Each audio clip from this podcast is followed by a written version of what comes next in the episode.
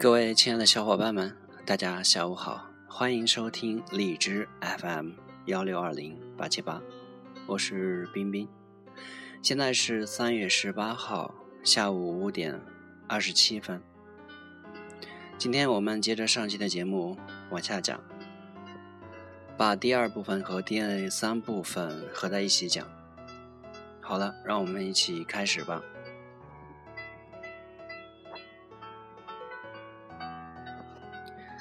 父亲的突然离世给朴槿惠很大的打击。那天，朴槿惠流着泪清洗了沾满父亲血迹的衣物。她从来没有像那天一样抱怨这个世界的残酷。短短的五年时间里，母亲和父亲相继去世，然而原因却是令人无法接受的暗杀。那天，朴槿惠流下了这一生中最多的眼泪，也度过了比死更艰难的岁月。父亲丧事办完之后，朴槿惠带着弟弟妹妹离开了青瓦台，回到了新堂洞的家，开始了长达十八年的蛰伏。中国有句俗语叫“人走茶凉”。父亲去世以后，没有了总统女儿的光环，朴槿惠尝尽了世态炎凉。一夜之间，物是人非，她从巅峰摔到了深渊，没有丝毫的准备和过渡。变成人人羡慕的公主，成了毫不起眼的灰姑娘。那些在父亲生前极力巴结她的人，一夜之间消失得无影无踪。即使遇到了，也会对她视而不见。有一天，朴槿惠在一家酒店里偶遇父亲生前的一位官员，因为当时自己与这位官员的关系非常好，于是他高兴地走向前去，跟他打招呼。您好，没想到在这儿遇到您。但是令他没想到的是，这位官员像不认识他一样，从他身边走过去，始终不看他一眼。那次经历让朴槿惠知道了这个社会的现实和冷漠。在父亲去世还不到一个月的时间里，首尔保安司令全斗焕发动了双十二政变，把当时的总统崔圭夏赶出青瓦台。自己登上了韩国总统的位置。他为了将自己和朴正熙区别开来，在韩国全国范围内掀起了一股批判朴正熙独裁统治的风潮。媒体对朴正熙的负面报道也像洪水般袭来，他们纷纷指责朴正熙是独裁者，甚至说因为这种错误的施政理念，导致某些国家禁止他的出访。这些负面的报道令朴槿惠非常痛苦。他不明白，为什么一个为国家兢兢业业工作了十八年的总统，一个让韩国经济有了质的飞跃的领袖，却偏偏没有受到国民的爱戴，反而有那么多反对的声音。后来，朴槿惠终于想到了答案。虽然父亲的贡献对国家产生了积极的影响。但是他的个人修养却没有达到令人敬服的程度。在搬离青瓦台的那段时间里，生活并没有像想象中的那么平静。原来和睦的家庭也出现了纷争。弟弟朴智婉因为多次吸毒，多次被传唤。具有美术天分的妹妹朴槿令也站到了他的对立面。不知道是不是因为母亲和父亲的相继去世。给妹妹打击太大，他变得乖戾不驯，在政治上一直与姐姐水火不容。在那段时间，朴槿惠变得异乎寻常的谨慎，她像一只刺猬一样把自己从头到脚武装起来。她再也不轻易相信任何人，她变得封闭起来，常常是一副拒人于千里之外的样子，不主动与人交流。虽然见到任何人都是冷冰冰的样子，但是却不卑不亢。也有另外一种说法，其实朴槿惠对身边的人很和气，只是比以前更加客观冷静，分析问题也有些刻板。突然，一个偶然的机会，一本书进入了朴槿惠的视野，成为他人生的导师，那就是冯友兰先生的《中国哲学史》。中国哲学史蕴含了做人的道理和战胜人生磨难的智慧。自从开始研读中国哲学史，朴槿惠恢复了内心的平静，明白了很多以前不理解的事情。其实，人生并不是与他人斗争的过程，而是自己与自己斗争的过程。要想获得这场战争的胜利，那就必须坚定自己的内心，控制过度的情感和欲望。中国哲学史带给朴槿惠无尽的力量，从此他开始喜欢上中华文化。日常生活中，他会把书放到床头，以便自己随时拿起来翻阅。通过研读中国古典文化，朴槿惠更加深刻地感悟到，人生就是向着目标不断奋进的过程。虽然每个人所走的路不一样。但是都会遇到缺憾、不满，甚至痛苦，而这些并不愉快的经历会给我们带来更加强大的意志和力量。在十八年的蛰伏期间，他相继出版了很多文学作品。如果生在平凡家庭，终究是一把，终究是一点，是他迈向文坛的第一步。后来，朴槿惠加入了文协，开始涉猎各类书籍。在平淡的日子里，积累了很多知识。随着年龄越来越大，朴槿惠越来越像去世的母亲。到了四十岁，他已经达到了包容厚德的思想境界。面对纷繁的世界，少了份苛责，多了份宽容。从那些人的日记、随笔和散文中，可以依稀地看到他越来越深刻地理解人生。并对自己有了更深层次的自我批判，这也使得他在任何时候都能冷静地审视自己。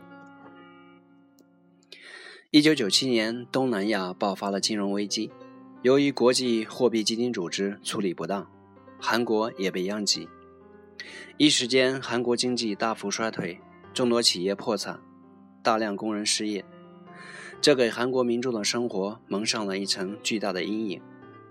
大量的韩国民众过上了食不果腹的生活，甚至许多韩国的家庭主妇为了换钱来买粮食，不得已将自己的头发卖掉。韩国民众遭受的一切，都让如今成为一介平民的朴槿惠心痛不已。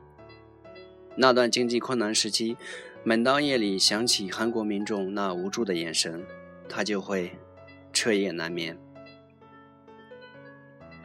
韩国经济的艰难情况，让人们开始怀念过去的辉煌经济。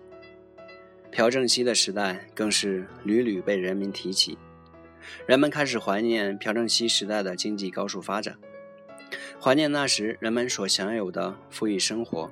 此时，朴槿惠也适时回到了公众视线。一九九七年十一月，朴槿惠结束了十多年的隐居生活，宣布加入大国家党。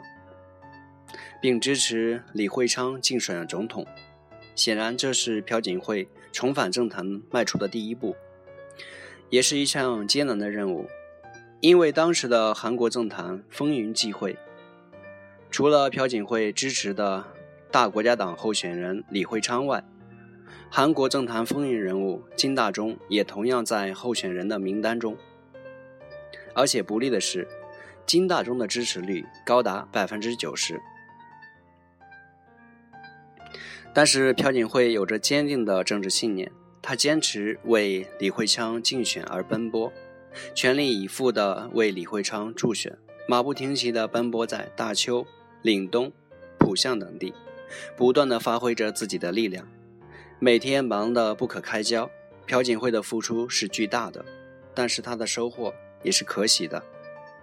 他发现，长久脱离公众视线的他，还没有被人们遗忘。很多人在助选现场一眼就认出了他，并热情地上来跟他打招呼。他在民众心目当中还有着很亲切的形象。在大邱助选时，他看到了永生难忘的一幕：参加选举的民众络绎不绝地涌到现场，到了深夜，街上仍是人山人海，水泄不通，人们高呼着朴槿惠的名字。朴槿惠这三个字响彻整个街道。事后，他回忆说：“当时看到有一位老奶奶手中拿着一个牌子，上面写着“槿惠别哭”，不少人挤上前去抱着她痛哭，还有更多的人挤上前去抱着她哭。人民哭，她也跟着一起哭。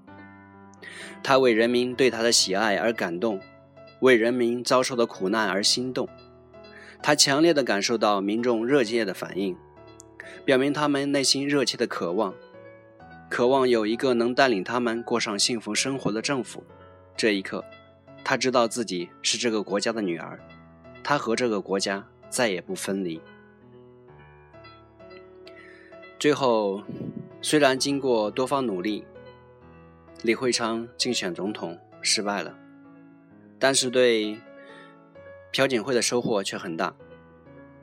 这次总统大选对于朴槿惠来说只不过是一个开始，在这次大选的舞台上，人们见识了他的实力，他的表现也引起了国人的注意。随后，在一九九八年，四十五岁的朴槿惠打出“为完成父亲未完成的事业尽一点力”的口号。以压倒性优势当选国会议员，并于二零一二年十二月二十日以显著的优势击败文在寅，成功位领权力之巅，当选第十八届韩国总统，也是韩国历史上的首位女总统。最后，大家可能会有一个疑问，那就是朴槿惠为什么没有嫁人？韩国媒体也总结了一些原因。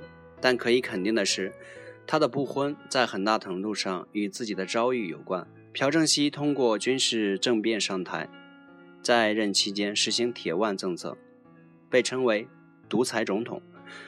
在任期间遇刺身亡，母亲陆英修也由于暗杀身亡。接连失去双亲的痛苦让朴槿惠刻骨铭心，他暗下决心要完成父亲没有完成的事业。最后，他把所有的精力都投身到了政治上，希望能够继承父亲的遗志。